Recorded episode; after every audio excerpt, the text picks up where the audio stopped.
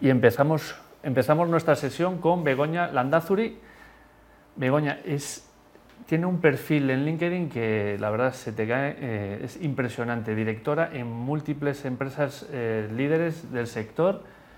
Ha vivido en varios países, es profesora en diversas escuelas de negocios eh, de renombre, como EOI o ESADE y tenerla aquí, la verdad es que es un auténtico privilegio y me tensa bastante. ¿Qué tal, Begoña? ¿Cómo estás? No, no que pensar para nada. Muy bien, muy bien. Encantado de estar aquí. Muchísimas gracias. No, me tensa porque tu perfil es, es impresionante y la verdad es que me gustaría, si quieres, empezar por cómo lo has hecho. O sea, una clave que se pueda llevar la audiencia de cuál crees que cómo, cómo has llegado a ser directora en tantas empresas tan prestigiosas y durante tanto tiempo. ¿Cómo lo has hecho? Pues bueno, yo, yo creo que esto hay como dos cosas ¿no? que, creo que son muy importantes. ¿no? Una es el que tú tengas una determinación ¿no? por hacer las cosas y en esto yo siempre he utilizado una frase que me ha guiado, ¿no? que es de Pablo Coelho, que dice que cuando uno quiere algo, el mundo se confabula para que se cumplan tus deseos. Pues eso yo lo he utilizado muchísimo. Uno quiere algo, tiene que luchar por ello y bueno, pues tiene que tener esa determinación. Entonces, para mí la determinación es muy importante y luego también es un poco esa energía, ¿no? Esa eh, energía y además en recursos humanos es muy importante la energía positiva. O sea, aquí van a hablarnos personas sobre felicidad y bueno, va a haber también otra persona que utiliza la magia, pero es que a mí me ha funcionado muchísimo. Yo creo que ese toque positivo, ese ver el, el vaso medio lleno, eh, las cosas eh, pueden salir adelante y en recursos humanos nos movemos en un mundo en el que hay también muchos problemas, pero todo se soluciona. Entonces ese mirar a que todo se va a solucionar y que siempre hay una salida, pues bueno, es lo que más me ha funcionado en esa carrera que tengo, que, que he querido pues siempre salir fuera, he querido hacer otras cosas, siempre crecer, es verdad que he estado acompañada también de grandes profesionales que me han enseñado mucho en mi carrera, grandes jefes, gente que me ha ayudado mucho ¿no? a, ese crecimiento. Tienes que también tener esa compensación de encontrarte con las personas adecuadas. ¿no? Pero yo creo que a nivel personal es las dos cosas que te decía de entusiasmo y determinación. Qué bueno. Has estado en múltiples sectores, no, no mm. eres especialista en sector, no tecnología, eh, en, seis sectores. Seis sectores y has trabajado en varios países, Suiza, Brasil, Canadá. Sí. Hay que tener determinación, ¿no? Sí, y además, sabes, eh, también una cosa que yo creo que es muy importante es que en, en, recursos humanos, ¿no? En recursos humanos, el que tú cambies de sector, o al menos ha sido mi experiencia, no importa. En otras carreras, claro, yo ahora que trabajo en el mundo de la infraestructura y de la energía renovable, pues hombre, los ingenieros pues tienen una, una carrera, la tienen bastante más determinada. ¿no? En, recursos humanos tú puedes trabajar en cualquier sector, porque al final estás hablando de personas, estás hablando de, comportamientos, y eso lo que tienes que hacer es conocer el sector donde estás, entonces siempre tienes que ver, oye, eh, cuál es ese sector, conocerlo pero a partir de ahí pues te puedes cambiar y no hay ningún problema. Entonces, bueno, pues de ahí la variedad, ¿no? Y luego ya el mundo internacional, pues es porque a mí me gusta mucho esto de conocer culturas, siempre soy una persona que he viajado mucho, pero no solo viajar, sino que, bueno, he querido salir. Y en algunos casos, mi primera experiencia, ¿no? Pues es como que todo el mundo que venía de fuera, yo le decía, yo me quiero ir, yo me quiero ir a Suiza, a Suiza, a Suiza. Y al final te vas. Sí, esa determinación. Justamente. Y luego ya, después, en, las otras experiencias, pues ha habido un poco de todo, familiarmente, mm. marido le trasladaron, me fui con él. Eh, luego él se ha venido conmigo, también he tenido, bueno, pues personalmente eh, muy importante, ¿no? Tener a una pareja que te acompañe, ¿no? Y que yo he tenido que moverme cuando a él le ha movido y él se ha movido también cuando a mí me ha movido. Entonces, bueno, también eso ha ayudado, ¿eh? Indudablemente. podríamos hablar, es que tenemos 10 minutos, pero podríamos hablar de cambio cultural, cambios... O sea, este programa es de cultura y podríamos hablar de cultura empresarial por países, de cultura por sectores. Eh, ¿cómo, lo ves? Eh, ¿Sectorialmente hay mucha diferencia de dónde estás ahora, del mundo tecnológico al mundo de seguro?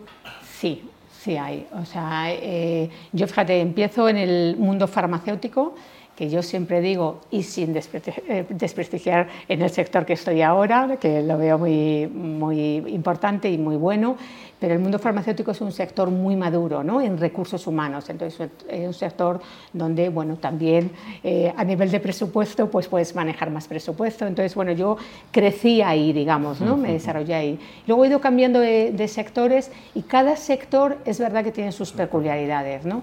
Eh, la tipología de gente que trabaja en los sectores, ahora estoy en el sector de la construcción y dentro de la construcción nosotros tenemos construcción y energía renovable, pues inclusive ahí también es diferente, ¿no? la tipología incluso de lo que estás haciendo, ¿no? si es obra civil o si es el, mundo de renovables, ¿no? que es otro tipo de tecnología, también se nota. Entonces, hay diferencias. Hay que adaptar las políticas, la cultura cambia. Justamente. Y luego la cultura, pues ya depende de, la gente que también está dirigiendo las, las empresas. ¿no? Al final la cultura la, formamos, todos los que dirigimos una empresa.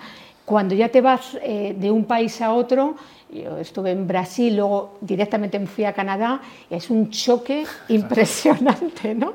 pues porque, claro, el mundo canadiense es un mundo muy anglosajón, muy basado en, que, en la eficiencia, en ese compromiso, ese tener que hacer las cosas sin que nadie te lo diga.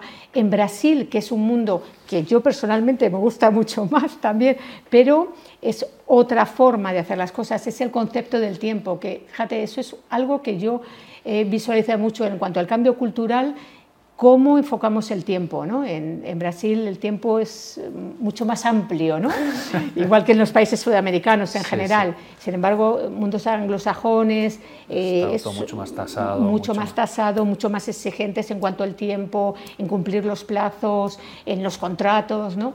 Y, y, eso sí que nota una gran diferencia, cómo se percibe la cuestión de, del tiempo bueno, yo, yo, también trabajé en Brasil y, ahora que dices esto, en, en, África salen los autobuses cuando se llenan. Claramente. no cuando no hay horario, sino cuando... Sí, sí, y en Brasil te convocas una reunión ¿no? Y, dices, pues es a las 10 de la mañana, y a las 10 de la mañana pues estás tú, que, ¿no? que es el que le has convocado, y luego ya van llegando, pero es una cosa natural, ¿no? Que, y al final las cosas salen y, también son muy eficientes y, y, no, no con eso eh, quiero criticar, muy al contrario, porque como te digo, Brasil me gusta mucho, pero es otro concepto, entonces para ellos no es tan importante eso de tener que hacer las cosas muy al corto plazo, eh, se toman más su tiempo, pero las cosas al final salen igual que pueden salir en otros países. ¿no? Qué bueno, qué bueno. Sí que podemos tirar por ahí, pero bueno, voy a, a aprovechar que estoy contigo a preguntarte, ¿qué tal nos ves después de la pandemia? ¿Qué, cómo, cómo, nos ves? ¿Nos ves algo tarados? la sociedad estamos algo tarados, los empleados eh, con ese cariño, que yo soy sociedad y empleado. ¿Cómo, nos ves? Eh, ¿qué, cambios observas tú que, se han producido? Pues yo creo que han, ha habido muchísimos cambios. ¿no? En el mundo laboral, eh, bueno, yo creo que lo, lo primero es todo ese cuidado de la salud. Eh, yo vengo de un sector que, como decía, es infraestructura, es todo lo que es construcción, obras, ¿no? Ahí todo el tema de salud en cuanto a prevención es, bueno, es vital, ¿no? Es muy importante cuidar que no haya accidentes, es muy importante el mundo de la prevención.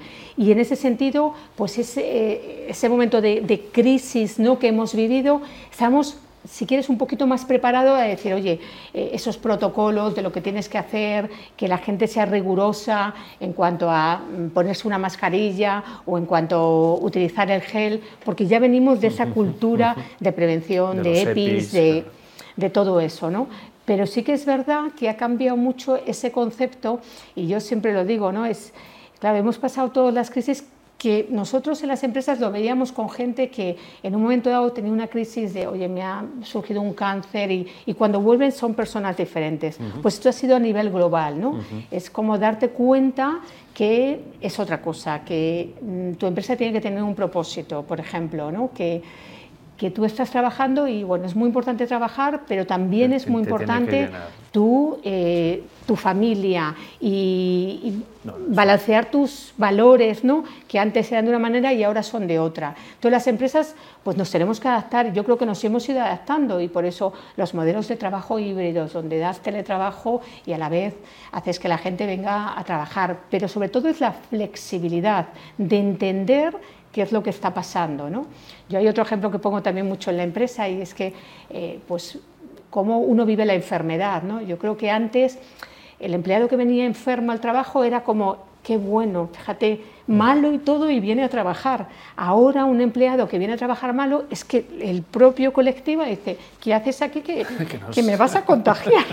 ¿No? Y, además por el cuidado también del propio empleado, oye, no, tienes que irte a casa, tienes que descansar. Ese tipo de cosas creo que son muy importantes y eso lo hemos aprendido, ¿no? El cuidado del bienestar, de la salud, por una parte, ¿no? Luego también la forma de liderar, el hecho de que tú los equipos ya no los tienes esa cultura del presencialismo. Pues, Son las 7, 8, te estoy vigilando. Eso es, ahora ya están también una parte en casa. Eh, a lo mejor depende de las empresas, más días, menos días, pero muchas empresas estamos en esa línea. ¿no?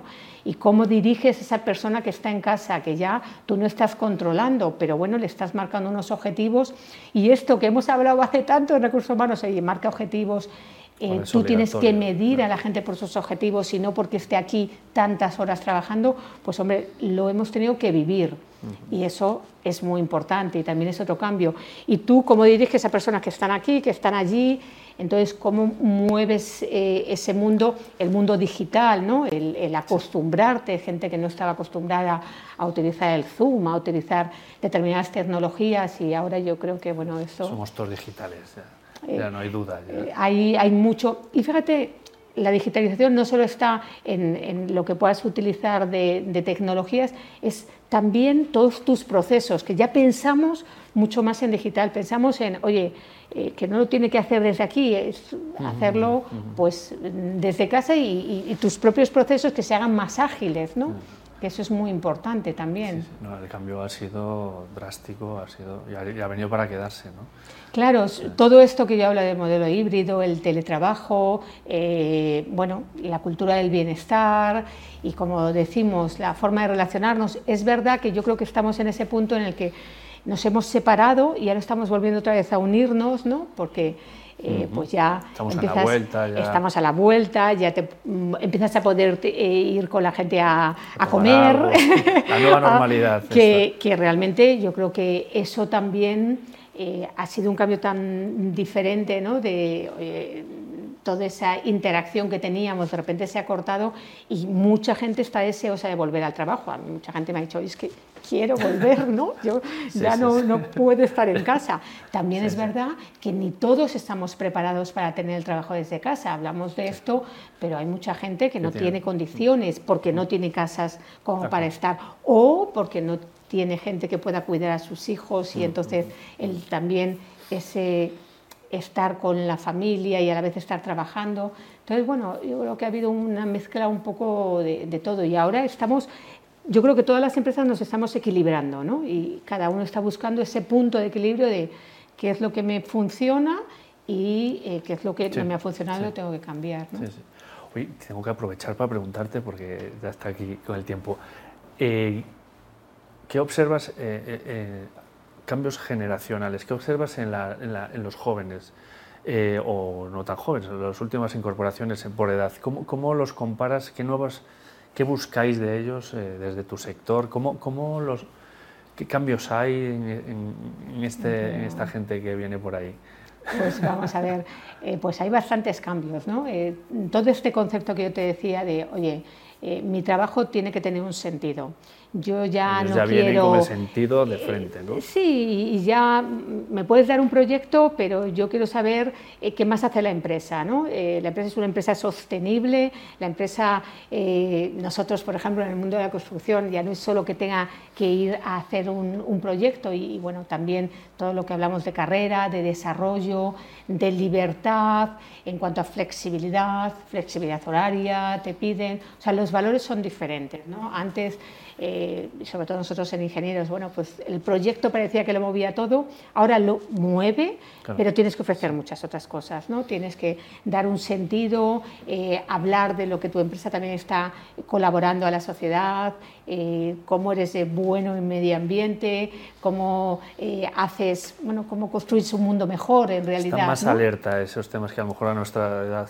se nos pasa un poco más desapercibidos. Justamente. Y luego eh, también quieren seguir desarrollándose. Esto yo creo que de siempre, ¿no? Esto no ha cambiado. todos, y todos pensamos que siempre querías ir a hacer más cosas, pero ya eso no es como antes que te decía, bueno, ¿y yo dentro de cinco años qué voy a hacer? Esa, esa frase o esa pregunta de qué voy a hacer dentro de cinco años, no, yo quiero que lo que haga me guste y que además tenga un buen ambiente de trabajo, quieren conocer a sus jefes y, quieren conocer a los equipos, ¿no? Hay mucha gente que, te pregunta, bueno, ¿y aquí cómo es el ambiente y cómo eh, voy a estar, ¿no? Quieren ver también dónde van a estar físicamente.